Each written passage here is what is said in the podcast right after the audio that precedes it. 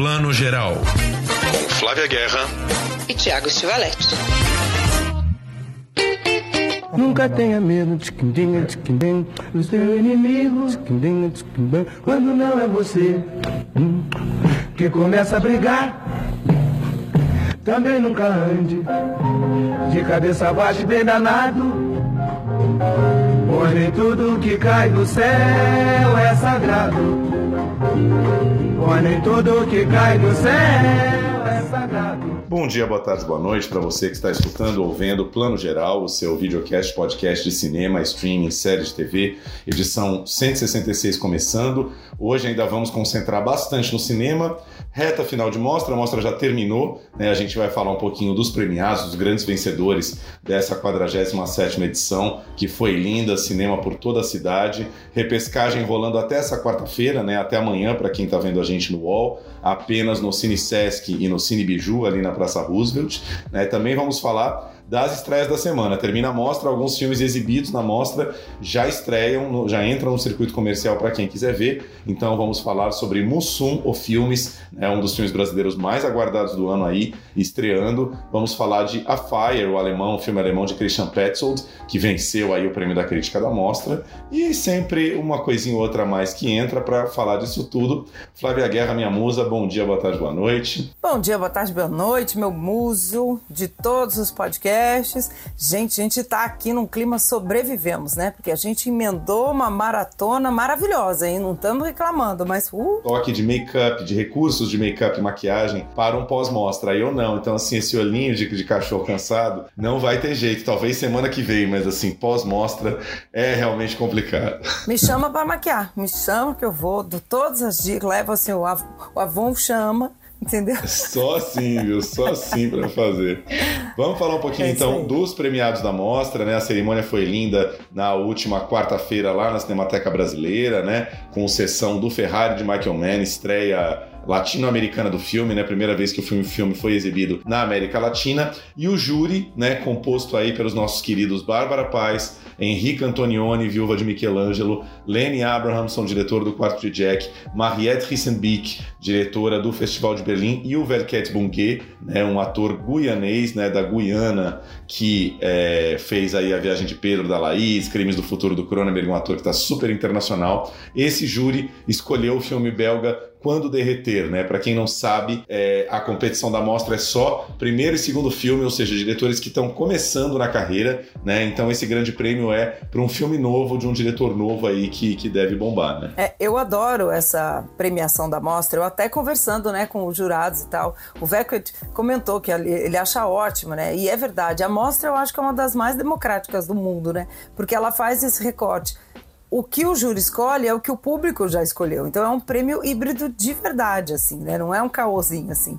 E eu acho isso estupendo, acho isso muito interessante, né? Porque já faz o recorte dos jovens para a gente olhar um jovem diretor, e aí o público votando e depois o, o, o júri. Isso é muito bacana, porque em geral a gente premiaria num festival um cara veterano que já está mais maduro, né? Que já está com o cinema mais azeitado. Quando a gente pega um jovem, a gente né, tem que estar tá aí atento para as coisas que estão trazendo. E, em geral, são temas jovens que vêm, por naturalidade, né? Como é o caso do vencedor, né? Pois é, é a história aí, né? A sinopse é bem interessante, não conseguimos ver o filme, vamos tentar ver, mas é a direção é do Verde Bettens, né? Um filme belga. Tá, dá. Eu fui checar, viu? Fui checar. É dá. Eu também fui checar porque esse nome confunde a gente. É, é uma diretora. É, olha, é. olha o machismo. Eu fiz o mesmo erro. Não, eu fiz o mesmo erro. Falei, não sei, eu diria que é um diretor. Aí eu fui lá também, só porque eu também fiz o mesmo erro. É. É. A gente sempre acha que é o diretor homem. Então, anos depois de um verão sufocante em que tudo saiu do controle, Eva retorna à pequena localidade onde cresceu, carregando um bloco de gelo no porta-malas do carro. No auge do inverno, ela decide confrontar o passado e enfrentar seus algozes, adaptado de um, de um romance chamado Hetzmelt, de Litze Spitz. E esse filme venceu também prêmio especial do júri em Sundance para atriz, para Rosa Marchand, que é a menina aí que faz a protagonista, né? Então, um filme que tem um prêmio de atriz no Festival de Sundance, mas sai consagrado como melhor filme da Mostra de São Paulo. É, o que você sabe que eu fui bater um papo, não é aquele papo de coquetel com a Bárbara Paz, né, que tá no júri, o Veco estava junto, comentando, eu falei, me conta um pouco do filme porque eu não assisti, a gente aqui é honesto, né?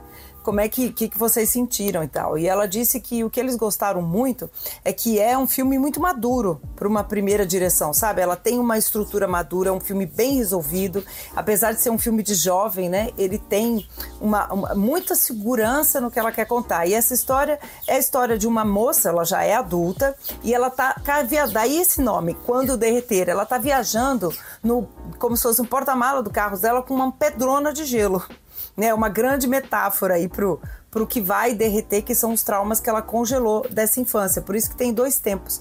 E esse trauma da infância é uma violência mesmo que ela sofreu. Né? A gente não sabe exatamente o que é quando o filme está começando. E aí é isso, é ela voltando para resolver esses traumas, né? Com a sua criança, né? A criança que ela foi e esse passado que ela deixou, que não é tão passado assim, mas que a gente sabe, né, Tiago? Estudando aí psicanálise, o quanto algumas coisas que a gente cristaliza, ao mesmo tempo que elas são muito atuais, elas parecem que aconteceram há séculos, né? Então acho que ela está nesse, nesse lugar aí.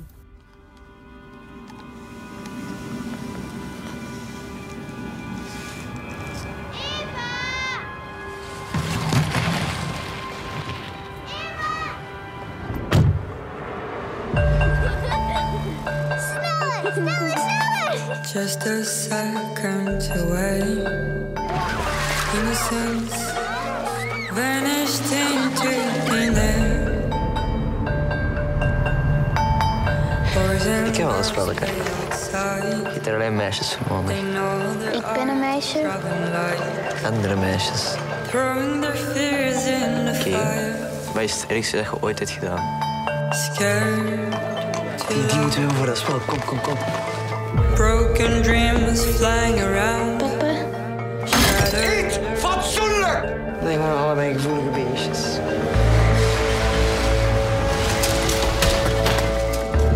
Heb je zin om een spelletje te spelen? Als ze uitsluiten of ze doen stomme dingen, dan kom ik mij vertellen. Eva? Maar Eva, schat, kijk, had ik je helemaal niet herkend. Wat heeft hij gedaan? We doen niks verkeerd, hè. Het is gewoon een spel. We vinden die meisjes gewoon mooi.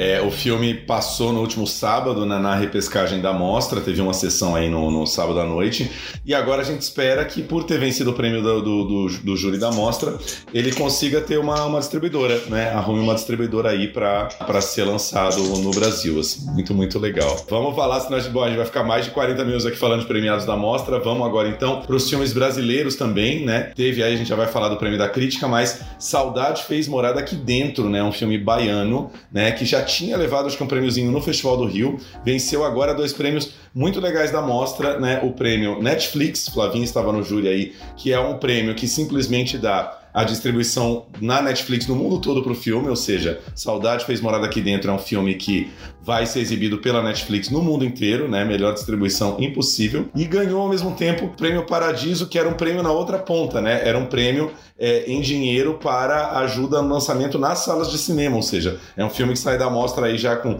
streaming no mundo todo garantido e lançamento nos cinemas garantido, né? Ah, pois é. Eu falando com, com os meninos, né? Meninos, com a equipe do filme, eu falei exatamente isso. Não tem como esse filme não chegar. Agora ele vai chegar. Eu quero ver quando é que eles vão resolver, né? Porque a distribuição é cinema. Eu acho que pelo, pelo, pelo prêmio da Netflix, claro, que o filme tem essa chance, né? De ir pro cinema antes, aí faz todo esse circuito e depois ele passa na Netflix como a segunda janela, né? Acho que não implica primeira janela. Mas é maravilhoso. Chegar ele vai, que é um grande nó do nosso cinema brasileiro, né? Que é sempre isso. Como é que a gente vai chegar? O que eu fiquei mais feliz, Thiago, é que esse prêmio da Netflix ele comporta mundo inteiro.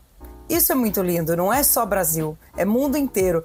Então, cara, eu, gostei demais disso, sem proselitismo aqui. Achei lindo ver essa história dos meninos, né, do Recôncavo da Bahia, uma infância tão brasileira ainda, ao mesmo tempo conectada, né? Os meninos do filme, gente, eles não são bobos, não.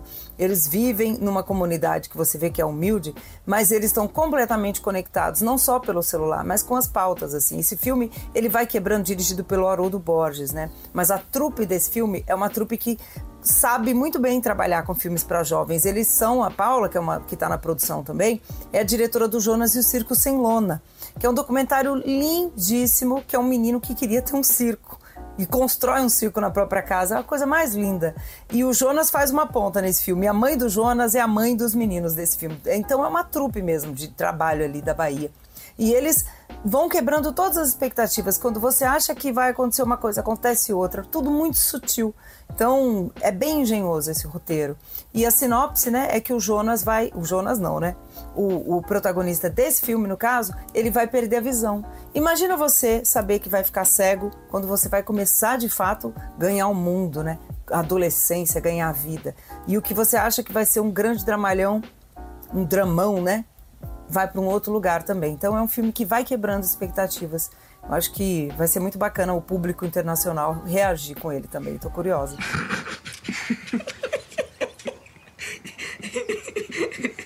Quem sorriu primeiro foi você. Ai, com rédea. Rapaz, minha garganta já tá.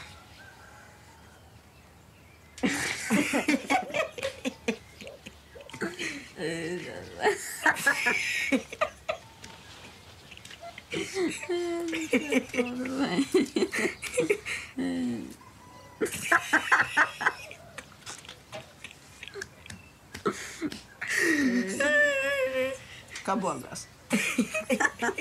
É foda, tirar uma onda, velho, rapaz. Não tá treinando de mim, filho?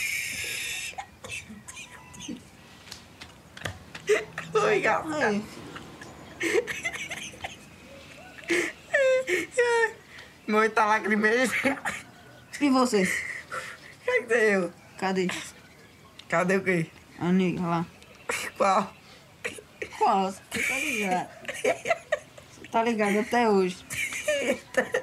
Pegou? Hã? Sei nem do que você tá falando. Não. Você não tem amnésia? A mulher. É a mulher. Ah, esse lance de streaming, cara, é muito facilmente resolvível, né? O que pode se chegar aí ao acordo é a Netflix atrasa um pouco o lançamento no Brasil para ter primeiro lançamento nos cinemas, pode até já lançar no resto do mundo antes, né? Mas no Brasil você segura para o filme ser lançado no cinema, assim, é sempre uma opção, né? Streaming é a coisa mais fácil de resolver. É, exatamente. E, e que lindo, tomara. E eu comentamos aqui, todo mundo falou isso pro Daniel Gurman, né? Que é o, o- da chefia da, da área de filmes da Netflix. Que, e a Anitta Rocha da Silveira também estava no júri comigo, de cineasta, mas todo mundo eu vi falando que seja o primeiro de muitos, que tenham muitos. Né? Eu brinquei, leva para os outros grandes festivais também. Né? A gente ganha uma, uma conquista dessa, já quer em todos, né? mas é verdade, é o que a gente quer mesmo, que o cinema brasileiro seja visto. né? Com certeza. E aí, só fechando aqui as nossas informações, o prêmio da Abracine, que é a Associação Brasileira dos Críticos de Cinema, esse ano eles tiveram um critério muito legal, porque eles decidiram fazer o recorte de filmes de mulheres, né? Ou diretoras ou co-diretoras de algum filme. Então, assim, é, apenas foram julgados e avaliados filmes com direção de mulheres. E aí o vencedor foi o Sem Coração, do Tião e da Nara Normandi, né? Que já tinha sido exibido em Veneza, acabou de sair de Veneza fresquinho, passou pelo Rio, estava na mostra e venceu aí o prêmio de melhor filme pela Abracine. Acho que esses foram os dois grandes brasileiros premiados, né, Flavinha? É, foram os dois premiados e eu acho que foram boas premiações, assim, porque a, a- o Sem Coração, ele é um filme que é co-dirigido, né? A Nara co-dirigiu com o Tião, né? É um filme de... Não é o primeiro dele, é o primeiro dela. E eles já trouxeram o Sem Coração do curta, né? Lembra, a gente já conversou sobre ele aqui. É um curta que fez bastante sucesso, né? Que rodou aí milhares de festivais e aí eles conseguiram trazer esse esse tema do Sem Coração para o formato longa, que nem sempre é fácil, né, gente? Vocês sabem aí. Não é porque você fez um, um filme que, que deu certo no formato curta que você vai conseguir esticar no bom sentido a trama. Então eu curti, eu curti essa escolha do, do, do- da Bracine porque premia também o cinema de parceria, né? E é, um filme lindo que também fala de juventude. Muito bom. Antes da gente falar do, do Ferrari, que encerrou a mostra, eu acho que vale a gente fazer um rápido balancinho aqui do que, que a gente amou, não gostou tanto nessa edição, né? Porque eu não sei se você teve essa sensação, Flavinha.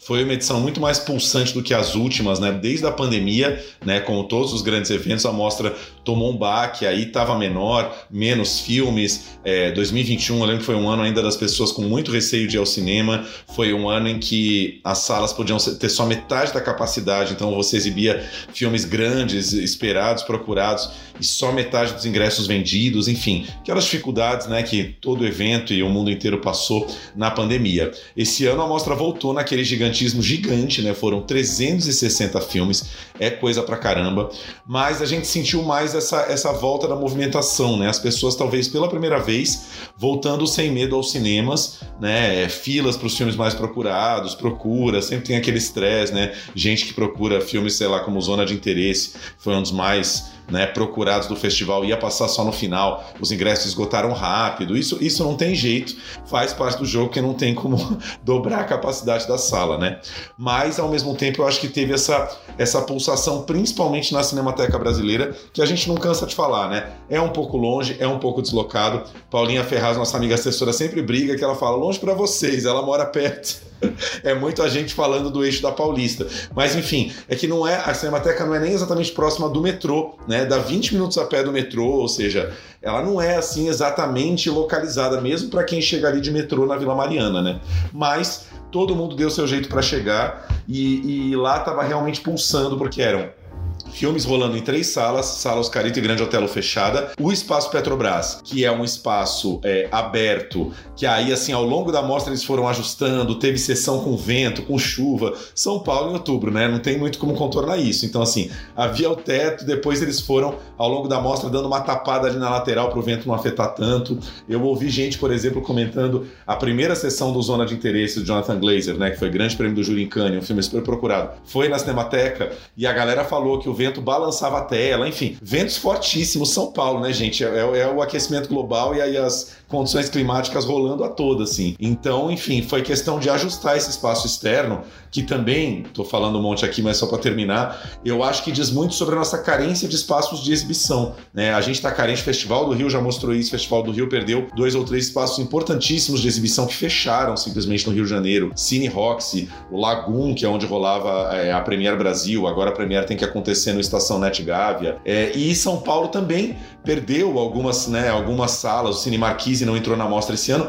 Então, assim, tenta-se ir abrindo espaço de exibição nem que seja no espaço externo, né? Enfim, é uma tentativa de criar pontos de exibição para os filmes. Né? É, exatamente. Eu gosto muito da sala externa. Eu gosto, na verdade, a sala externa da Cinemateca, o que eu curto ali, né, o espaço, é esse espaço de convivência, as pessoas passam, conversam, veem, tem a tela, né? O debate que você mediou com o Lenny Abrahamson foi super gostoso, que tava uma tarde linda, todo mundo no maior clima, né? Foi, foi muito... Demos sorte no tempo, demos sorte no tempo, tava uma Demos sorte no tempo. Mas foi gostoso, porque tava um clima muito descontraído Faz diferença, né? Do que ficar aquele climão pesado, ai, a sala e é um debate sério. Não, foi super gostoso. Mas é isso, quando dá essas chuvas aí, é complicado. E essa época do ano, que é primavera, a gente nunca sabe o que vai acontecer. Eu acho que é a semana mais doida de São Paulo. Que assim, faz sol, frio, chuva, venta, faz frio na cinemateca, né? Então, uma, uma ideia que a gente deixou aqui com o maior bom coração é que a gente acha que, de repente, se a Cinemateca conseguir fazer uma parceria como o Centro Cultural Banco do Brasil faz, para sempre, viu? Não é só para mostra, não. O Centro Cultural Banco do Brasil tem uma van, né? Que busca as pessoas num estacionamento e no metrô República e leva para o Centro Cultural, que fica ali num calçadão do, do centro, né? Que tem um acesso mais difícil à noite, por exemplo, também. Seria lindo, assim, se a gente conseguisse pensar numa parceria para a Cinemateca que saísse do metrô mais perto ali, né, da linha azul. Estamos falando um papo aqui muito de paulistano, mas muita gente que visita São Paulo quer visitar a Cinemateca, né? Então seria bacana. A gente ficou divagando nisso aí, nessa ideia, né, para ter esse serviço sempre. Mas é isso, é um espaço de convivência que acaba sendo até mais gostoso do que as salas de cinema, né, que você encontra ali no saguão, tal. Ou, por exemplo, né, com todo respeito, amamos, vamos muito no Frei Caneca, a programação do shopping, mas é um shopping, né? Um cinema localizado dentro de um shopping. Então você sai ali, cada um já pega sua escada rolante, vai embora, tá? Não tem tanto espaço de convivência. A Cinemateca você tem ali três ou quatro grandes espaços, né? O café na frente da sala Oscarito, aquele saguão imenso na frente da sala Grande Otelo, o espaço externo, tem café, tem, né? Tipo, é muito gostoso estar ali. E você fala, ah, vai começar o debate tal, corre ali. Ah, vai ter filme tal, vou tentar ver, né? É, é tão gostoso. Eu amo. Eu achei a coisa mais linda, gente. E, e sempre lembrando aqui, a função tá no, no, na descrição da Cinemateca, também é difusão. Não é só guardar os filmes né? Ou só restaurar, só entre aspas. Tem muitas funções. Mas a função de difusão é uma função também. Tem duas salas lindas lá, Oscarito, né? E a Grande Otelo. Tem esse espaço fora. E, e, no saguão ali, que é imenso, tinha barraquinhas, né? Com vinho, com pipoca, com comidinhas. Tinha comida, né? Food truck no jardim também, que tem um jardim imenso. E assim, é lindo ver essa convivência em volta do cinema. É isso que a gente quer, é isso que o povo gosta. Até show teve, samba, Sidney Magal, a Dona Irã Barbosa. Eu amei, eu, tenho toda a razão que você falou, o espaço de convivência que criou foi a coisa mais linda. Desculpa falar, mas eu acho que a Cinemateca é perfeita para isso. Só resolver essa van aí que tudo vai ficar 200%. É isso aí, também acho. Assim, só questão de, de resolver um pouco essa logística. Falando de Cinemateca, vamos falar então do Ferrari, do Michael Mann, né, que chegou fresquinho de Veneza aí. Nosso querido Gabriel Leone, né, ator de tantos é, filmes, novelas e séries, né? É, acabou de vir aí da, da série Dom da Amazon, né? Que ele é a grande estrela, né? Fazendo a sua estreia em Hollywood num filme de Michael Mann. Para quem não lembra, público cinéfilo, Michael Mann é o diretor americano respeitadíssimo de filmes aí como Colateral, com Tom Cruise e Jamie Foxx, Fogo contra Fogo, é o Último dos Moicanos com Daniel Day-Lewis nos anos 90, né? Enfim, é, é, um diretor muito de filmes de ação e violência, trafega um pouco na mesma área ali do, do Scorsese, né? Sempre universos muito masculinos assim, né? Com cenas de ação e violência em todos os seus filmes, contando aí a, a vida do Enzo Ferrari, né? Nada mais nada menos do que ele e sua mulher Laura, criadores é, da, da marca Ferrari, né? Da escuderia de Fórmula 1, mas também assim dessa fabricante de automóveis de luxo que, né, não precisamos nem dizer, assim, é uma, uma das marcas mais fortes do mundo, né? Então o Michael Mann se interessou em filmar a vida do Enzo Ferrari numa produção aí totalmente americana, então temos aí, né, aquele efeito um pouco terra nostra de Benedito Rui Barbosa que a gente vê em vários filmes, Adam Driver, né, um americano fazendo o Enzo Ferrari, Penelope Cruz, uma espanhola, fazendo a Laura Ferrari e o Gabriel Zito, que é brasileiro, fazendo o Alfonso de Portago, que é um piloto espanhol, né? Então assim, as nacionalidades embaralhadas ali no filme. Flavinha chegou já quente do Festival de Veneza depois de ter visto esse filme, né? É, com certeza. Eu vi ele lá em Veneza. Eu gosto do filme, né? Essa coisa de gostar e não gostar é muito relativa. Eu acho que para quem ama o, o ambiente de Fórmula 1 e conhece a história e é apaixonado, vai adorar. Não tem como. As sequências de corrida, e esses carros são antiquíssimos pra gente hoje, né? Década de 50 ali. São, mas são maravilhosas, assim, no sentido de pegar a adrenalina da coisa. Para mim, o filme é para isso. O drama é muito interessante, claro. O Enzo é esse cara. O Michael Mann disse lá na coletiva de, de Veneza que o problema dele para ele, a dicotomia que esse homem rendia uma ópera era ele era um pai de família, ele tinha perdido um filho, né? Ele está em luto, né? Porque o único filho dele com a, a mulher dele, a, a, a Laura, morreu. E ele, ao mesmo tempo, é apaixonado por uma mulher mais jovem, que é a Lina, que é a Charlene, que vocês viram aí, atriz de Big Little Lies, né? Charlene Woodley. E como é que ele vai falar para a mulher que perdeu um filho com ele, que ele tem um filho já com a outra. Isso é um meu Deus, né? E ao mesmo tempo ele tem esse drama lá das pistas e ele tem um grande drama que é, ele fala, eu acho muito legal, porque tem os, os outros competidores, grandes marcas ali, ele fala, eles fazem é, corrida, eles correm para vender carros. Eu vendo carro para ter dinheiro para correr a paixão dele era o automobilismo e não vender carros. Então também é outra dicotomia. É um cara que está no meio desses dramas todos, né? Ele precisa ganhar a corrida, que são as, as milhas, a milha e milha da Itália, para ter visibilidade, para vender carro, para continuar correndo. Então, assim, é um embrólio isso aí. É muito bom esse embrólio. Mas, ao mesmo tempo, eu acho que é, o que pega mais pra mim são essas sequências que são muito bem filmadas. Não sei o que, que você curtiu mais, Thiago, o drama ou a, ou a sequência? Pois é, eu acho que as duas coisas são boas. A minha grande crítica ao filme é que eu acho que as duas coisas não se costuram muito bem. Assim, tem momentos do filme que você está acompanhado, acompanhando um conflito muito interessante ali das corridas, da marca tentando se consolidar, e na paralela você acompanha o drama do Enzo com a Laura aí, da Penelope Cruz, com o filho, né, fora da relação e tudo mais. Eu acho que até em termos de, de montagem, tem momentos em que a, a, essas duas histórias paralelas se costuram mal. Mas, enfim, Michael Mann sempre um grande diretor de cenas de ação, então tem uma cena, duas na verdade, mas a segunda cena de acidente automobilístico é muito, muito, muito boa. E vale dizer, né, Flavinha, o Gabriel Leone, o papel não é nada pequeno, ele é realmente o quarto personagem grande do filme, né, depois do triângulo aí, Enzo, Laura e a Lina, né, que é esse triângulo amoroso, ele é o personagem mais importante. Então, assim, ele tem muitas cenas do filme, no filme, né? Não tem tantas falas assim, mas ele é uma presença muito, muito grande no filme, né? Não é, não estamos falando aqui de Rodrigo Santoro em As Panteras, que é aquela coisa que criou aquela expectativa tal, foi ver, era, nossa, não tinha nem um minuto de participação, né? Coisas de Hollywood. Então o Gabriel faz uma estreia grande em Hollywood aí, né? Do tipo, marcando muito sua presença aí, né? Ele agradeceu muito na, na cerimônia ao Rodrigo Teixeira, produtor brasileiro, que fez essa ponte com o Michael Mann, né? Um produtor com uma grande entrada aí é, no, entre os, os colegas internacionais, e foi ele que ajudou muito aí na indicação do Gabriel para o Michael Mann, né? E, e é isso, né? E a gente quer mais é que as nossas estrelas também brilhem lá, né? Não saiam do Brasil, não deixem de fazer coisa aqui, mas brilhem lá também, né? Não, brilhem totalmente. Isso é muito bacana, né? O, o Gabriel, é, é, ele, é, ele é uma peça-chave, realmente, né? Num momento muito decisivo ali do roteiro. E eu Thiago, pegamos o Gabriel de canto ali no, no coquetel da mostra para conversar com ele rapidinho. Opa, peraí, explica isso pegamos, aí direito. Pegamos, gente, com aí, todo não. respeito, pelo amor de Deus, todo respeito. Com todo respeito, queríamos muito, mas enfim, tudo A bem. esposa dele estava lá, o meu cônjuge também, entendeu? Todo respeito aqui. Não, a gente ficou papeando sobre... A gente fica felizérrimo de ver o Gabriel no papel, numa produção dessa. Daqui a pouco ele vai ser o Cena da Netflix, vocês vão ver. Super produção, brasileira, linda, né? E... E aí ele falou que a gente reclamou, eu dei uma leve reclamada, claro, vou, porque assim, eu acho que tem poucos papéis italianos. E ele falou: o problema não é que tem pouco italiano no elenco, é que tem poucos italianos com papéis de destaque, né? Os, como disse o Thiago, ele que é importante é, era um espanhol, então tá maravilhoso um brasileiro fazer um espanhol, né? Mas o, o papel do Taruffi, que é outro piloto de, de corrida ali, que é companheiro dele, é o Patrick Dempsey. O Taruffi era italiano, podia ser um italiano, não me entendi até agora porque não é.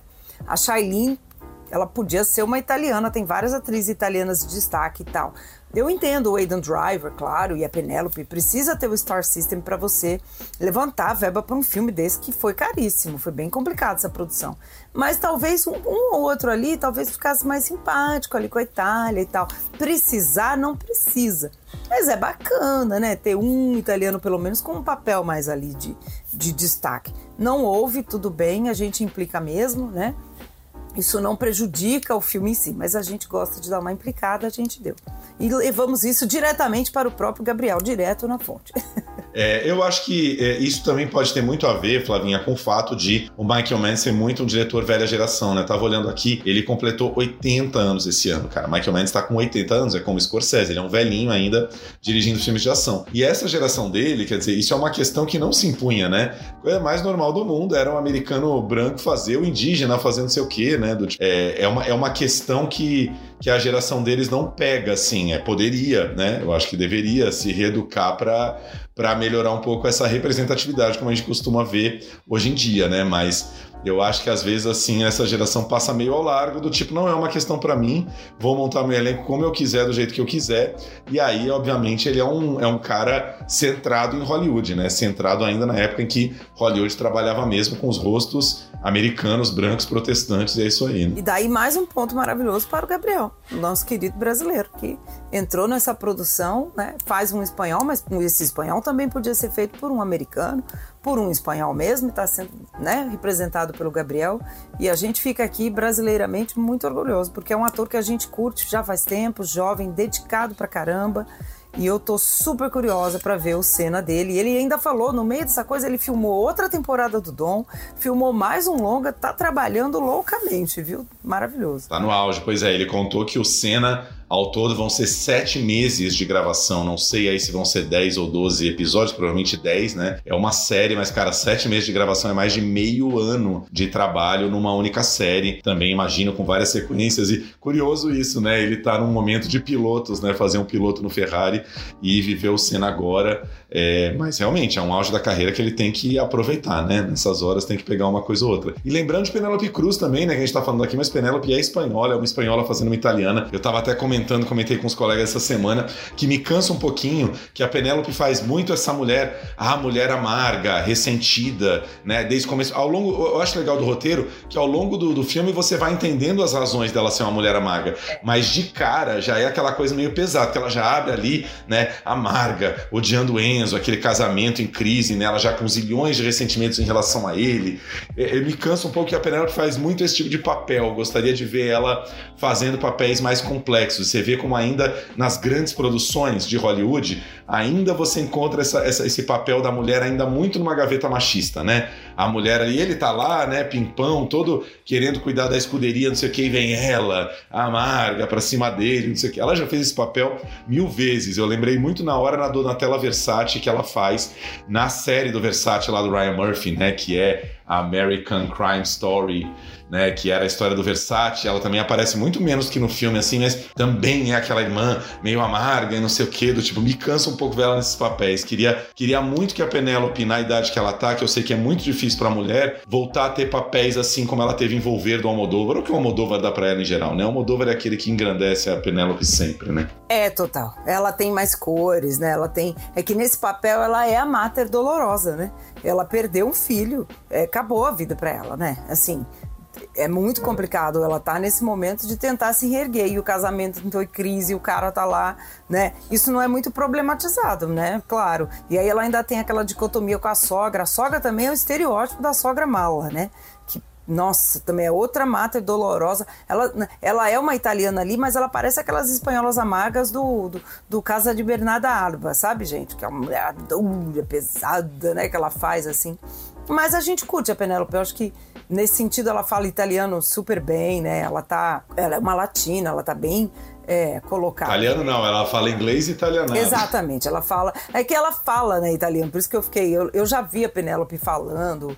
É, em pro, outras produções que ela fez, assim, fiquei com isso na cabeça. Mas ela fala o italiano, é, o inglês italianado. Que vamos deixar para outro dia, porque se a gente começar, a gente vai ficar três horas. Quando o filme estrear, a gente vai fazer um episódio só desse inglês italianado, como você disse, Terra Nostra aí, que dá uma irritada, mas tudo bem, né? Não é um Casagutti, tá, gente? Muita gente falou, ah, é um novo Casagutti. Não acho, não. Eu acho que o filme é muito mais sóbrio, bem de Casagutti, ele é tão ruim que é engraçado. Eu curto pela, pelo exagero. Aqui não é isso, não. Eu acho que quem tá falando isso tá exagerando também. É, não, acho que é, a comparação é muito por essa coisa, né? Produção americana com muitos personagens italianos falando inglês, né? Acho que a comparação é meio essa, né? É meio essa, mas é, tá muito mais sóbrio, muito mais bem resolvido, bem dirigido. Eu acho que é um filmaço aí. E quem curte, como eu falei, esse universo vai amar. A gente fala mais dele e vamos trazer o Gabriel aqui para conversar com a gente também na estreia. Vai ser em 8 de fevereiro, anotem. Ah, exatamente, é isso. O filme estreia 8 de fevereiro nos cinemas, distribuição da Diamond, né? Então, aguardem um pouquinho aí que no meio do verão, no miolo do verão, o filme tá estreando nessa data. Tomara que não mude essa data, né? Porque é muito uma data tomada pela temporada do Oscar e ainda não sabemos o quão forte o filme vai chegar no Oscar. Acho que isso depende muito também de bilheterias americanas, a não ser que não lance esse ano nos Estados Unidos, né? Não sei, mas acredito que sim, né? Até o final do ano aí? Eu acredito que sim. Eu acho que eles adiaram por conta do, dessa coisa de não poder, por causa da greve. Mas o Gabriel falou, já teve sessão no, no em Nova York, né? Eles já estão nessa campanha lá. Com o Gabriel, não sei como é que eles fizeram. É, como é uma produção independente, eles puderam dar entrevista. O Aidan Driver e o Patrick Dempsey estavam em Veneza. Gabriel não pôde porque estava filmando cena, não foi pelo filme. A Penélope não foi, acho que não sei se ela estava ocupada ou em solidariedade à greve também. Mas o filme pode ter, ele pode lançar porque é independente, né? Então, eles já estão, eu acho que eles já estão em campanha sim. Mas é aquela história, aquela novela que a gente já viu mil vezes, né, Flavinha? Fevereiro é essa data do Oscar. Então, assim, se o filme tiver indicações bacanas no Oscar, lança nessa temporada. Senão, às vezes, as distribuidoras preferem adiar um pouquinho, porque, né, o filme não teve indicações, não tá na paleta do Oscar ali, então acabam deixando para depois. Mas, enfim, vamos trabalhar então com essa data, 8 de fevereiro. Falar de filme brasileiro agora um pouquinho. Mussum Filmes, vencedor, grande vencedor aí do último Festival de Gramado, finalmente estreou nas salas de cinema no último dia 2 de novembro, né? O filme vem logo depois aí do Meu Nome é Gal, que também é outra grande cinebiografia, né? Filme estrelado aí pelo nosso querido Ailton Graça, que é um ator que todo mundo com certeza já viu nas novelas, em outros filmes, né? Um ator excelente, competentíssimo, foi a escolha sem dúvida certíssima para fazer o Mussum, né? Além de teve um lance aí de maquiagem tal que deixou ele mais parecido ainda com o Mussum, mas não é só maquiagem, ele manda muito bem na caracterização, naquele jeito que todos os trapalhões tinham de falar, meio berrado, meio teatral, meio para fora, né? Ele incorporou ali os gestuais do Mussum de uma forma maravilhosa todo uma, um grande elenco negro em torno do Ailton. A gente tem a Cacau Protásio, que a gente está vendo aí, grande atriz que estourou em Avenida Brasil, depois foi fazer Vai Que Cola, né, uma das maiores comediantes desse país, fazendo a mãe do Mussum jovem, e a grande, imensa Neuza Borges, também atriz de zilhões de novelas, fazendo o, a mãe do Mussum já mais velha, né? Esse, esse é o elenco básico, temos todos os trapalhões aparecendo em volta aí, né? Gero Camilo, que é um ator de São Paulo independente que a gente adora, fazendo o Renato Aragão, né? O, o nosso querido Rocha, é, esqueci o primeiro nome dele, Júlio Rocha, é isso? Não, Felipe Rocha fazendo o Dedé Santana, isso. E então temos aí ó, o ator fazendo Chico Anísio, a gente tem várias figuras né, assim conhecidíssimas, né? Figuras que ainda estão muito na nossa cabeça, sendo vividas por outros atores no filme, que mostra muito aí a ascensão do, do, do Mussum, né? Do Antônio Carlos, né? Como ele era conhecido no começo. E o filme mostra muito no, no, no início o dilema que foi para o Mussum, porque ele fazia parte de um grupo muito conhecido de samba e pagode, que eram os originais do samba, e Mussum teve muito esse dilema na vida, né? Quando os Trapalhões começaram a crescer, era muito aquela, aquele dilema que muita gente vive profissional, né? Ele se identificava mais como músico, ele não se via ainda como comediante. Então, para ele foi realmente um, um, sacrifício, uma decisão muito dolorida quando ele entendeu que os Trapalhões já eram um projeto enorme de, de, de visibilidade gigante e não tinha mais, assim, humanamente, em 24 horas no dia, como ele conseguir tocar os dois projetos ao mesmo tempo. Mas foi uma, uma foi uma, uma decisão muito sacrificada para ele ter que largar os originais do samba, ter que sacrificar a carreira do, de, de músico em nome da carreira de comediante que foi a que consagrou ele para o Brasil inteiro. Né? Ô, negão! Sabe dizer se aqui passa o 258 pra Praça 15? Com todo respeito, senhor, negão é o seu Passades! Desce já daí, moleque! Vem pra cá, pai, vem comigo. Você não dá futuro a ninguém, não. Você tem que ser trabalhador, você tem que estudar. Um menino que se tornou sambista. Eu vou sair da aeronáutica, mãe. Não. Eu sou músico. Ô, Nancy, me ajuda. Ô, mãe, ele é artista. Né? Ele gosta de samba, ele gosta de noite, mulher, de cachaça. Ô, Nancy, que merda de ajuda é essa? Cadê Tereza? Aonde anda minha Tereza? A gente tá precisando de alguém pra fazer escada pro grande hotel. Eu? Não, não esquenta, não esquenta. Não esquenta, eu sou mais que esquenta! Você tá rindo de quem, ô seu... seu Mussum?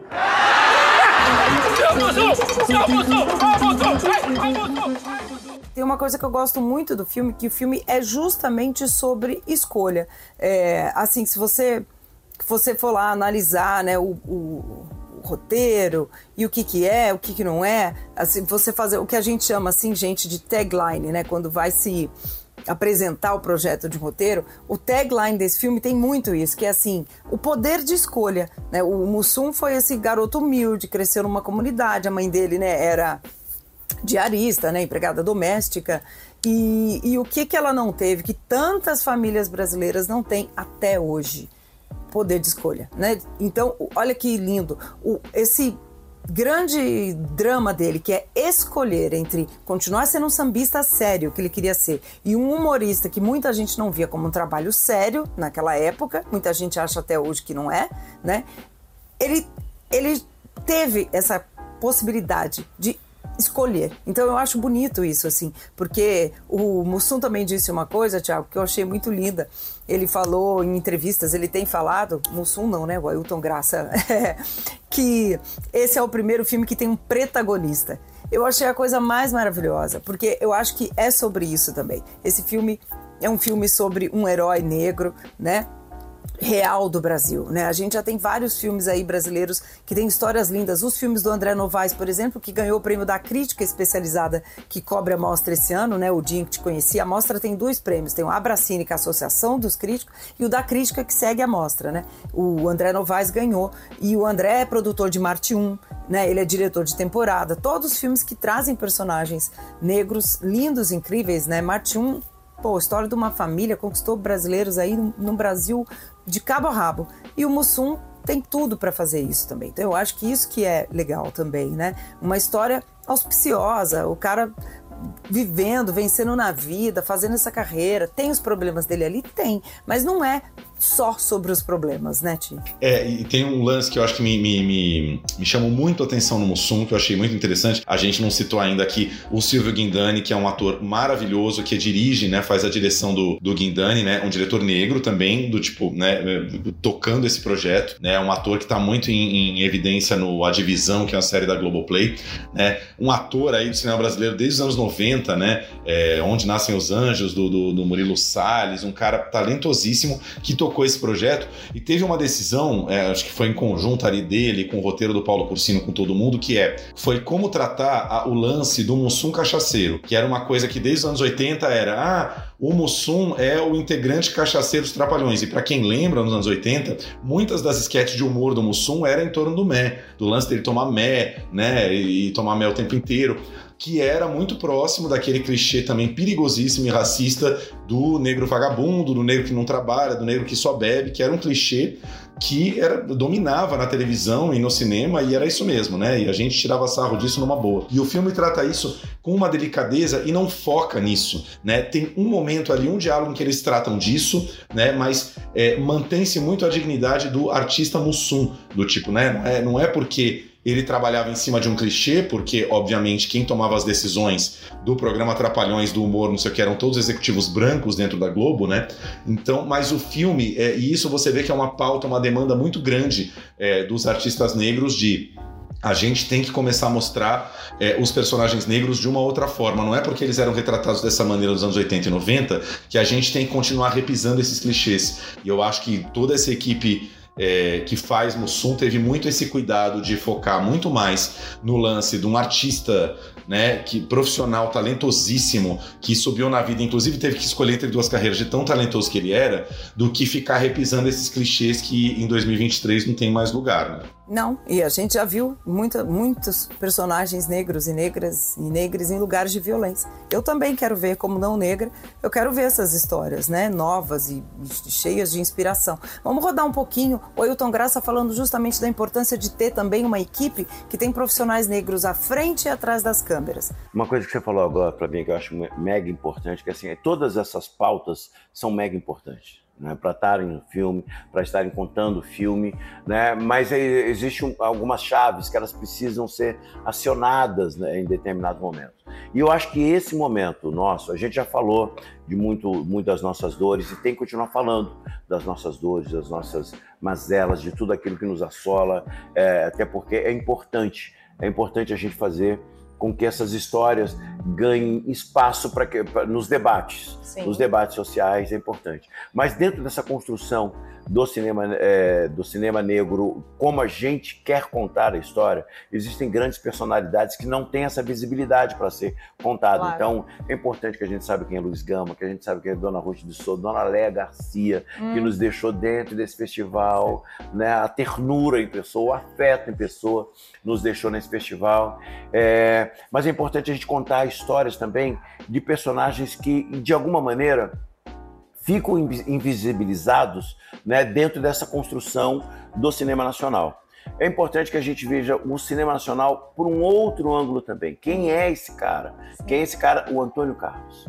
Então o filme nós trata de um Antônio Carlos, um brasileiro, né, é, que ganhou a partir da, da construção, da, do, do, sacrifício de uma mãe, né, o direito e o poder da escolha, que é o que a gente não tem. É, o que É, muita é, é, gente ainda não Muita gente ainda não tem. E é bom que ele teve, ela se sacrificou como empregada doméstica, como tantas mães de maio, fizeram esse processo para que ele tivesse garantia de fazer, é, assim como as mães de maio não tiveram essa escolha, porque os filhos eh, foi interrompido, né, por alguma maneira, né? A gente teve no Carlinhos esse esse personagem que foi ganhando deixando de ser Carlinhos, virou Carlinhos do Pandeiro, virou Antônio Carlos, depois o Antônio Carlos virou Mussum, através da, da, de- da, da, da observação de dois grandes gênios, né?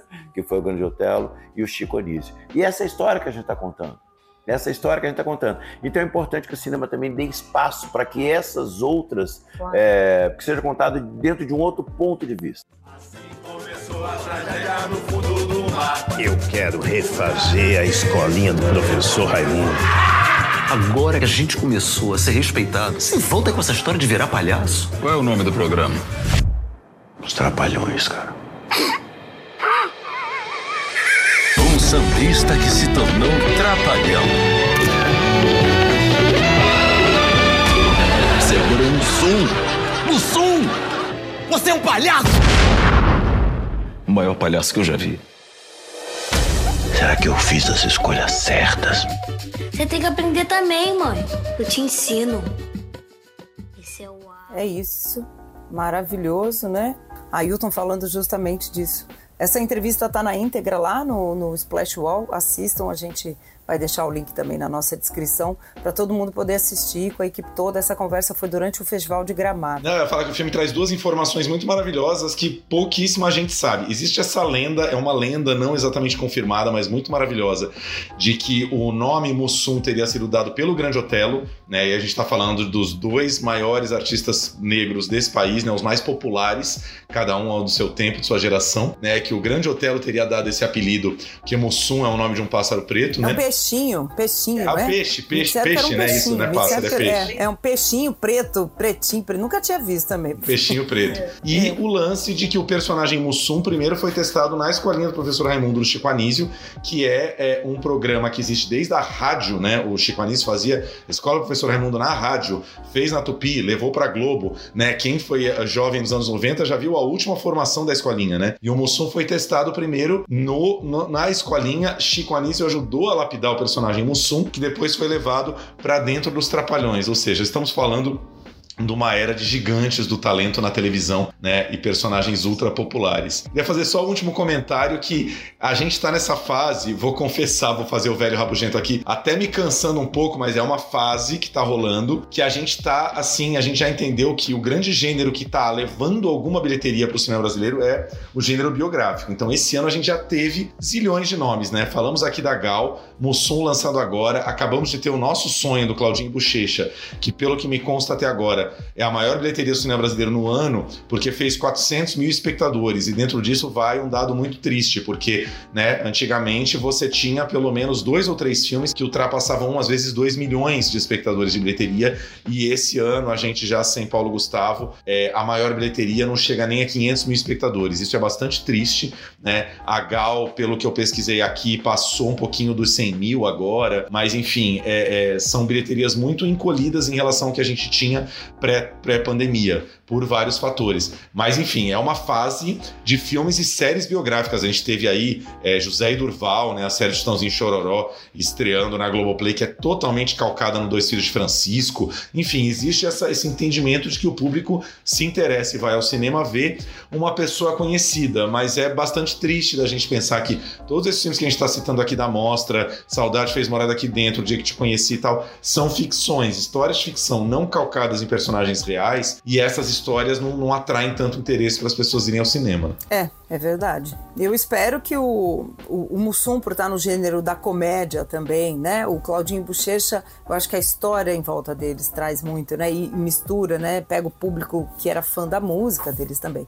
Eu espero que o Mussum alcance aí. Queria muito que fizesse um milhão, dois milhões, porque tem tudo para fazer. É um filme que vai pro, pro cinema popular, sim, pra linguagem, que quer se comunicar com o público, e eu acho que tá tudo certo, tudo lindo. É isso que o filme quer, é isso que a gente precisa também pensar, a gente tem que trazer o público para o nosso cinema. Então vamos apostar em projetos assim também, tem que ter de tudo. É, o Mussum o Nosso Sonho tem essa, essa semelhança, né? Falando de artistas negros talentosíssimos que, né, quebraram uma barreira num país racista como o nosso. E vai ser muito interessante, realmente, é, não, não estou comparando os filmes, tá, gente? Mas comparar o apelo de público dos dois, porque é, o Claudinho Bochecha são artistas que fizeram um sucesso um pouquinho mais recente que os Trapalhões, né? Tem um apelo imenso no Rio de Janeiro. Claudinho Bochecha são deuses no Rio. Acredito muito que a bilheteria é, do nosso sonho teve um, um, apelo forte muito no público carioca. Agora, Mussum é um artista que teve um apelo nacional, né? Qualquer pessoa de mais de 35 anos aí tem os Trapalhões na memória. Aliás, amo que o filme reconstitui, gente. Faz com Ailton Graça a cena histórica, icônica do clipe de Maria Bethânia, né? De Terezinha, o primeiro me chegou, não sei o quê. Eles fazem esse clipe com o Gero Camilo e Ailton Graça. Esse foi golpe de mestre do Silvio, do Silvio Guindani dos produtores. E tem Clara Nunes também, né? O que, que é o Mussum de Clara Nunes na beira da praia? Eu chorei de. Eu choro de rir, gente. Quando, o dia que eu tô assim, precisando rir, eu coloco esses clipes originais no YouTube pra morrer de rir. Terezinha, eu quase choro toda vez. O, o, o Didi, né? Mocó, personagem maravilhoso do Renato Aracão, de Maria Bethânia, qualquer coisa. Mas o Mussum fazendo Clara Nunes, eu tinha esquecido. Eu amei que está no filme, porque eu chorei de rir. Foi, é maravilhoso. Até tem um trechinho no trailer.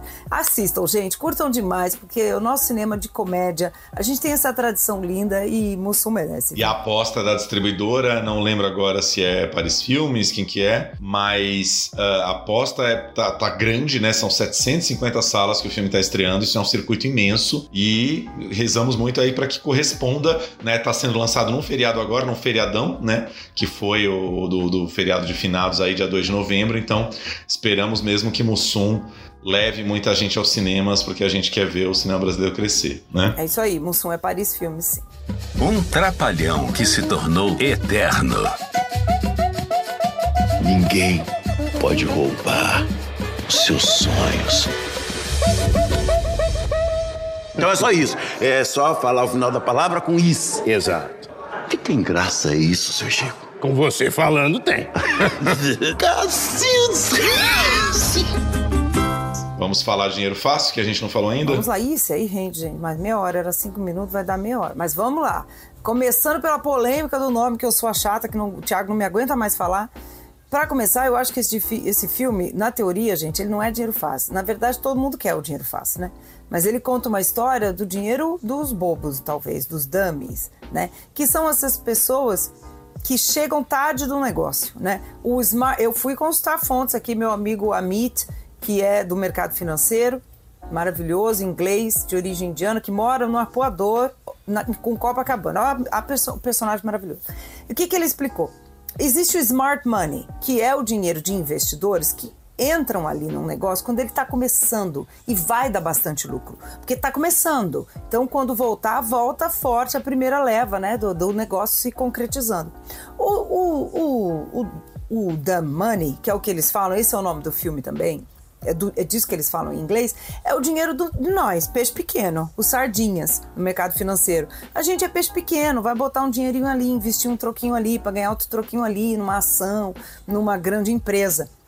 E quem esses peixes pequenos, nós sardinhas, nesse filme se rebelaram contra, contra os peixes grandes, num caso aí de uma empresa que estava decretada né, a morrer, e eles falaram: não, nós vamos continuar apostando. O filme é basicamente essa briga, né, de como os peixes pequenos, o dumb money, o pessoal conseguiu brigar com a galera do smart money, né, Tiago? Vamos à trama oficial do filme. É isso, não, muito bem explicado, porque e é engraçado também, né? Eu acabei de falar aqui da, da onda dos filmes auto, é, biográficos no Brasil, mas nos Estados Unidos Hollywood está muito fazendo esses filmes de mercado, né? Os filmes sobre como funciona o capitalismo. Eu lembro aí do A Grande Aposta de uns anos atrás, que até foi indicado ao Oscar, né? Que tem Brad Pitt, né? Um elenco grande, Ryan Gosling e tal. E agora chega esse com Paul Dano, que é um ator que a gente admira assim de longuíssima data, Sangue Negro do Paul Thomas Anderson, acabou de fazer um espantalho assim sinistríssimo no, no último Batman, né? Um ator muito sensacional fazendo esse cara que seria um loser,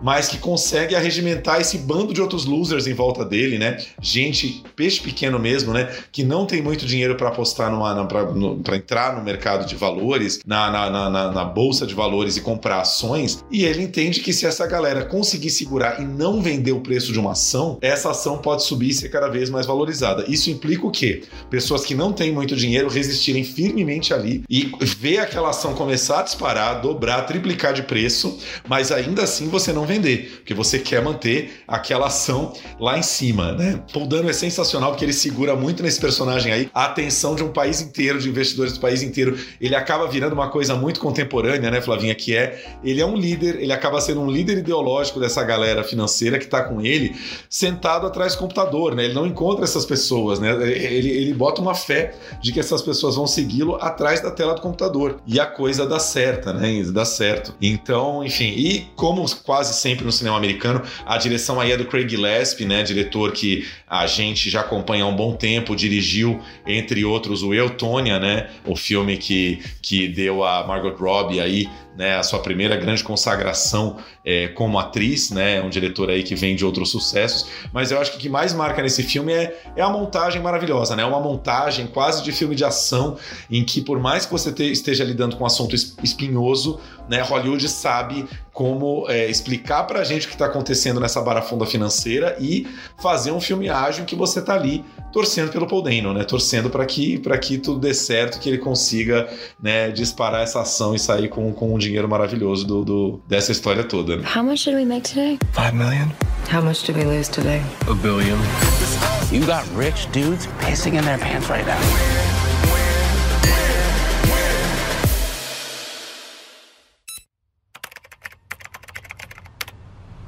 Holy fucking shit. I will tell you, I've never seen anything like it. Holy fucking shit. Is the craziest I think I've ever seen. Everything okay?